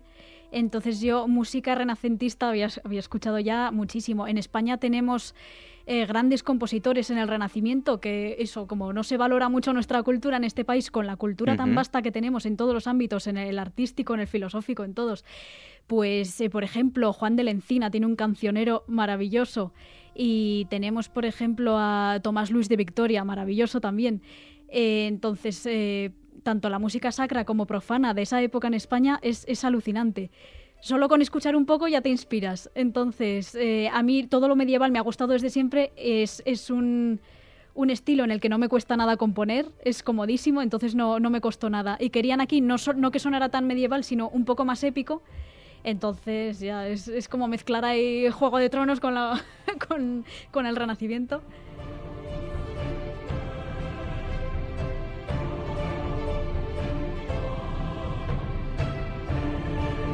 Es verdad, ¿eh? que suena un poco a Juego de Tronos, pese a que no me gusta mucho la serie. Fíjate, mucha gente me dice, pero bueno, ¿cómo...? Pues Yo soy más de Tolkien también, ¿eh? Este sí, ¿no? Bueno, pues y por si todo esto fuera poco, además, eh, porque también en el ámbito de la recreación histórica, como en el caso de el combate medieval del Castillo de Belmonte y otras recreaciones, eh, también es bailarina, ¿no? Sí, sí, eh, pues yo empecé estudiando danza clásica en Zaragoza y cuando vine a estudiar aquí a Madrid, a dirección de cine, realización y música y demás, pues me apunté a danza oriental y, a partir de ahí, pues como acudí a eventos de recreación histórica, fui a tocar a un evento con Kinia y dije, vamos a regalarles ahí un, número de danza, de danza oriental con sable y demás. Y les gustó tanto que ya me han ido llamando de distintos sitios a bailar danza oriental. Y entonces, pues he hecho, la última recreación que hice fue la de Alcora, que es en un pueblo de Castellón. Muy, muy interesante, muy bonito también, una recreación que os, os recomiendo ir a ver. Y, nada, también hicimos con Kinia el, mercado del Aljama en Alcalá de Henares, que ahí hicimos música de las tres culturas, entonces tocamos un poco de música medieval, un poco de música árabe, un poco de música judía. Y, también hicimos ahí números de danza. Muy interesante. que, que, no para y todo gira en torno a un tema que es la, historia. Pero tenemos otra sorpresa más, porque además de todo esto que estamos escuchando, ella eh, nos va a dar aquí, nos va a gozar nada, un, unos, no sé si pequeños acordes, no sé si llamarlo acordes, cómo llamarlo, pero vamos a escuchar eh, algo que seguro que, que, les parece muy interesante y, y ahora nos cuenta Jezabel.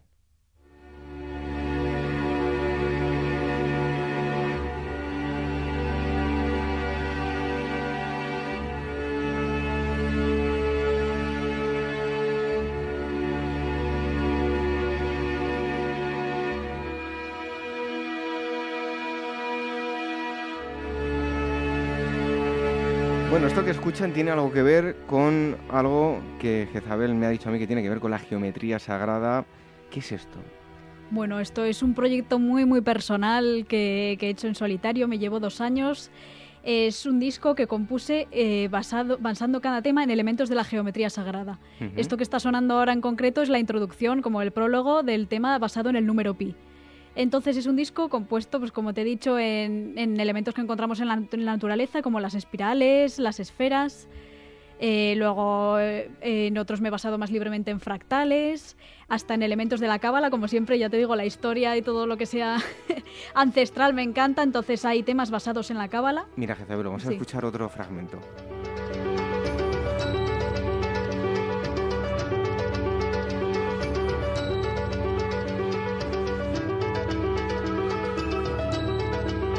Esto escuchamos? Pues esto que escuchamos es el Fractal 3. Estructurado el, disco en, en 12 temas basados en la estructura clásica de concierto en tres movimientos, con lo cual siempre hay un movimiento que es más alegro, el segundo movimiento es más adagio y el tercero vuelve a ser más movido otra vez. Y este es el, pues eso, el tercer movimiento del concierto basado en fractales. Bueno, pero además esto es una investigación que te ha llevado mucho tiempo, ¿no? Sí, sí, ya te digo, dos años leyendo de música, matemáticas, eh, patrones áureos, leyendo sobre arte, y es que resulta que la sucesión de Fibonacci y la proporción áurea todo eso es la base de nuestra vida, pero es que desde, desde la concha de, de, un molusco hasta las galaxias ese patrón se repite continuamente y es fascinante. Pues escuche, mire.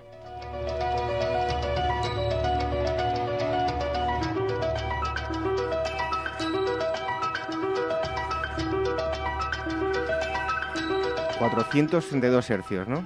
Bueno, sí, eh, aparte de, que esté basado en la geometría sagrada, está afinado a una afinación especial que es 432 no hercios. de música, ¿eh? No sé ni afinar mi, voz, así que con eso te lo digo todo. bueno, yo, yo también canto muy mal, así que tranquilo. Yo no canto mal, yo es lo siguiente a mal, así que yo no tengo solución directamente. Oye, Jezabel, que muchísimas gracias por haber estado aquí con nosotros. Vamos a recordar, eh, antes de nada, el lugar, el sitio, la hora, ¿Dónde vais a presentar el, disco? Pues sí, lo vuelvo a recordar, será el 16 de marzo en el Pub La Canela, calle Hileras 19, en Madrid. Y ahora vamos a subir unas fotografías, creo que ya las eh, han subido, em, con los, los em, CDs que, ha editado em, Jezabel con, con, esta música, tanto de su banda, de música eh, celta, como esto que comentábamos de, de Geometría Sagrada y si quieren ver todos los trabajos que, hace nuestra invitada de hoy, lo que tienen que hacer es entrar en esta web, en jezabelmartinez.com.es. Y ahí van a encontrar las mil y una cosas que, hace Jezabel. Tenemos eso en común, ¿eh? que nos gusta tocar muchos palos.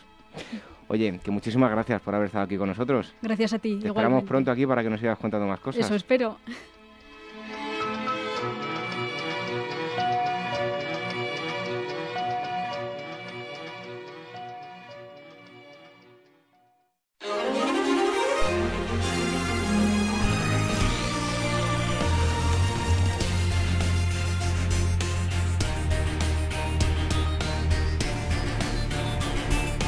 Es el momento de las noticias, novedades editoriales, actividades, conferencias, en fin, muchas cosas, todo ello gracias a nuestros amigos de Metahistoria que ya están aquí con nosotros.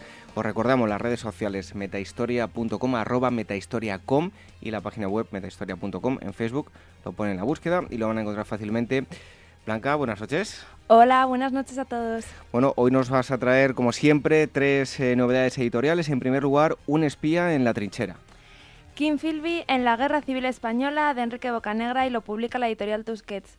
Bueno, tenemos un libro que va a dar mucho de hablar, eh, va a aparecer en reseñas, en prensa, es una historia fascinante porque es la biografía del agente doble más importante del siglo XX.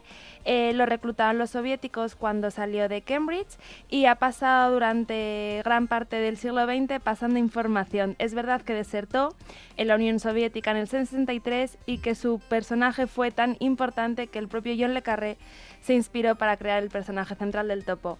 Aquí eh, es el capítulo menos conocido de su carrera. Phil B como agente soviético lo mandaron a España en la guerra civil eh, con la misión de asesinar a Franco, pero no resultó y tanto porque al final lo condecoró el propio Franco por resultar herido durante la batalla de Teruel. Es un libro hecho aparte de los artículos que escribió para The Times y toda la, toda la correspondencia que mantuvo con sus editores. Muy recomendable. Bueno, pues lo leeremos. En segundo lugar, La invención de la ciencia. De David Wooton y lo, lo publica la editorial Cátedra. Estamos ante un libro que sostiene que gracias al descubrimiento de América, el prisma, el prisma universal, el prisma mundial cambió y que se demostraron que nuevos conocimientos, nuevas formas de vida y, y nuevas historias eran posibles y abrió el camino a la invención de que la ciencia se basaba en una nueva comprensión de lo que podría ser el conocimiento. Y en tercer lugar, el gran cuadro, los orígenes de la vida, su sentido y el universo entero. Es un libro escrito por Sam Carroll y publicado por Pasado y Presente y estamos ante la gran revelación de no ficción en Estados Unidos el año pasado.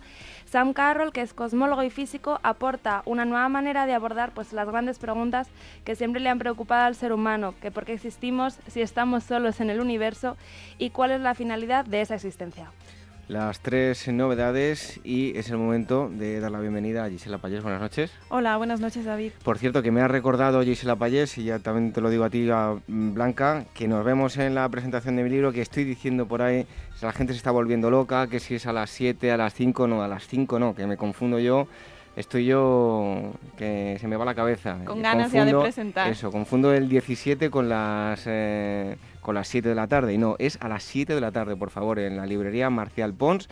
Es el 14 de marzo, el martes, en la plaza del Conde del Valle de Suchil. Así que eh, ahora damos paso a las exposiciones con Gisela Payés. En primer lugar, Picasso, Retratos. Sí, el Museo de Picasso, de Barcelona acogerá del 17 de marzo al 25 de junio esta exposición, que anteriormente ha estado en Londres, y llega a España con más de 80 obras de colecciones eh, públicas y particulares en las que ponen énfasis en la faceta retratista de Picasso. ¿no? Él, pues, em, esos retratos no eran por encargo, sino que él pues, retrataba ahí por gusto, a, sobre todo pues, a, amistades y a personas de su entorno más cercano. Así que todo aquel interesado en Picasso, un, una exposición más ¿no? para conocer su vida y obra. Vamos con las actividades, eh, proyectos de humanidades digitales en la Biblioteca Nacional. Sí, el próximo 14 de marzo eh, la Biblioteca Nacional organiza esta jornada de las 9 de la mañana hasta las 6 de la tarde para analizar, para pues, debatir sobre el impacto que ha tenido la tecnología en las humanidades y sobre todo ahí se presentarán varios proyectos, muchos de los cuales se han desarrollado en la propia, en la propia biblioteca. Una conferencia, la juridificación de la intolerancia.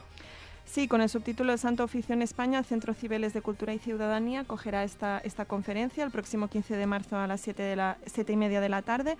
Lo organiza la Fundación Banco Santander y la Real Academia de la Historia. Es una charla impartida por Feliciano Barrios, que es catedrático de la Universidad de Castilla-La Mancha. Y nos vamos ahora hasta América, Olmecas y Mayas. Sí, con el subtítulo Señores de los Números, em, el próximo 17 de marzo a las 7 y media de la tarde tendrá lugar esta conferencia en el Ateneo de Madrid. Interviene Carlos Garriga y presenta y modera esa charla Raúl Morales Góngora. Y terminamos con uh, una noticia para los amantes de la prehistoria y es que encuentran en Irán las primeras evidencias culturales de humanos modernos fuera de África. Efectivamente, un equipo internacional de arqueólogos ha encontrado en Irán las primeras evidencias culturales de humanos modernos fuera de África, según ha informado el Instituto Catalán de Paleoecología Humana y Evolución Social, que codirige esta excavación. Se trata de herramientas de piedra asociadas a restos de animales encontradas en la cueva iraní de Kaldar y que según la prueba de carbono 14 dice que tiene entre 36.000 y 54.000 años de antigüedad. Por tanto, los resultados sitúan a Irán entre los primeros lugares habitados por humanos modernos, ¿no? que juntamente con con los grupos levantinos consiguieron por primera vez dispersarse desde Asia Occidental hasta Europa. Seguro que eso lo cuentas en tu, en tu libro. Sí, pero esto ya, como decía en el libro, se me ha quedado antiguo. Ya salen cosas, es peor que comprar, comprarte un libro de prehistoria, es peor que comprarte un coche o un ordenador. O sea, hay que hacer una reedición. Habrá que hacer algo, habrá que hacer algo. Bueno, oye, nos vemos el día 14, ¿vale? Ahí estaremos, por, supuesto. En Marcial Pons. Más información lo tienen todos ustedes en metahistoria.com, las redes sociales arroba metahistoria.com y Facebook también Metahistoria.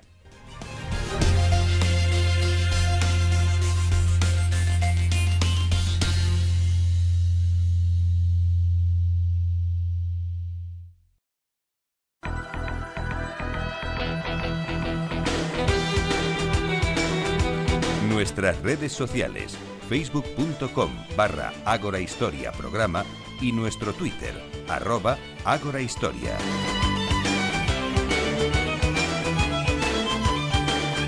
Muchos de ustedes seguro que reconocen ya la música. Es el momento de las efemérides justo antes de terminar el programa de hoy y ya tenemos nuevamente aquí Irene Aguilar con nosotros. Comenzamos con el 11 de marzo de 1918. En Fort Riley, en Kansas, se registra el primer caso de la pandemia de gripe española que matará unos 100 millones de personas en todo el mundo, el 5% de la población mundial, y ese día de 1936 fallece el almirante británico David Beatty. El 11 de marzo del 2006, en Chile, asume la presidencia Michelle Bachelet, convirtiéndose en la primera mujer elegida presidenta en el país. Y ese mismo día, pero de 1922, nace el actor español José Luis López Vázquez. El 12 de marzo de 1354, Pedro IV de Aragón funda la Universidad Sertoriana de Huesca. También un 12 de marzo de 1938, Alemania se anexiona a Austria, el llamado Anschluss planificado por los nazis. El 13 de marzo de 1841 en España se inaugura el ferrocarril de Sevilla a Cádiz. Otro 13 de marzo de 1900 en Francia, una ley limita a 11 horas la jornada laboral de hombres y mujeres. El 14 de marzo de 1948 el Plan Marshall es aprobado por el Senado de Estados Unidos. El 14 de marzo de 1964 un jurado de Dallas declara a Jack Ruby culpable del asesinato de Lee Harvey Oswald, que a su vez se cree que asesinó a John F. Kennedy y lo condena a la silla eléctrica. El 15 de marzo de 1814 y en el Río de la Plata, frente a Buenos Aires, las Provincias Unidas del Río de la Plata vencen a los españoles en el combate de la isla Martín García. El 15 de marzo de 1904, en la ciudad de Córdoba, Argentina, el doctor Silvestre Remonda funda el diario La Voz del Interior. 16 de marzo de 1792 en Nicaragua, en el pueblo de Nandaim, actual departamento de Granada, nace el héroe nacional general José Dolores Estrada Vado, vencedor de los eh, filibusteros estadounidenses en la batalla de San Jacinto el 14 de septiembre de 1856. El 16 de marzo de 1968, en la guerra de Vietnam, soldados estadounidenses matan a centenares de civiles desarmados en lo que se conoce como la masacre de My Lai.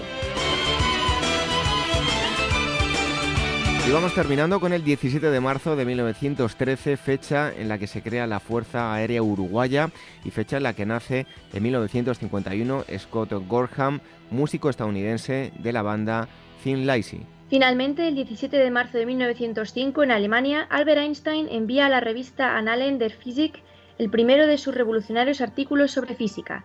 Y el mismo día, 17 de marzo, pero de 1956, fallece Irène Joliot-Curie, química francesa, Premio Nobel de Química en 1935. Efemérides históricas. Hemos repasado todo lo ocurrido desde el 11 de marzo hasta eh, estas últimas, que eran el 17 de marzo. Como siempre, con Irene Aguilar. Irene, muchísimas gracias. Hasta el próximo día. Buenas noches. Buenas noches.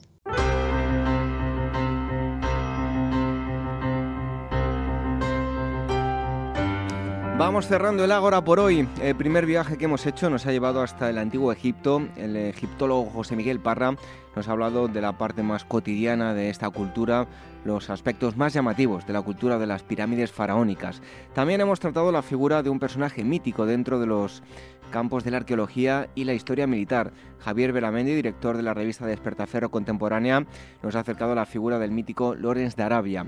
Y el tercer bloque lo hemos dedicado a la divulgación histórica, la recreación, la música y la historia de Irlanda, este último asunto, con Jezabel Martínez, que es compositora y digamos que hace de todo. Un lujo haberla tenido aquí con nosotros.